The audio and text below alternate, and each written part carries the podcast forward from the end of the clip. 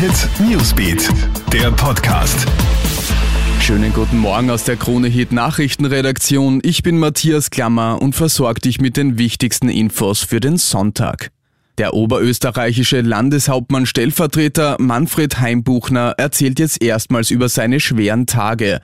Der FPÖ-Politiker hat der Krone ein ausführliches Interview gegeben. Mit seiner lebensbedrohlichen Covid-Erkrankung ist er ja mehrere Tage auf der Intensivstation gelegen. Nach seiner schwierigen Zeit will Heimbuchner jetzt wieder zurück in sein normales Leben.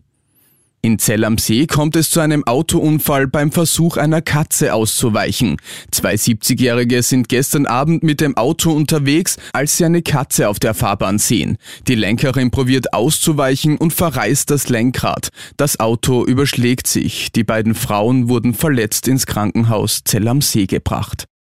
Lichterloh brannte ein Windrad in der Nähe von Pandorf im Burgenland. Drei Feuerwehren sind ausgerückt, allerdings konnten die Feuerwehrleute nur zusehen. Ein Löscheinsatz war in dieser Höhe nicht möglich. Erst vor wenigen Tagen hat in Golz, ebenfalls im Burgenland, ein Windrad gebrannt. Laut Energie Burgenland handelt es sich bei dem Windrad im Pandorf aber um einen anderen Typus.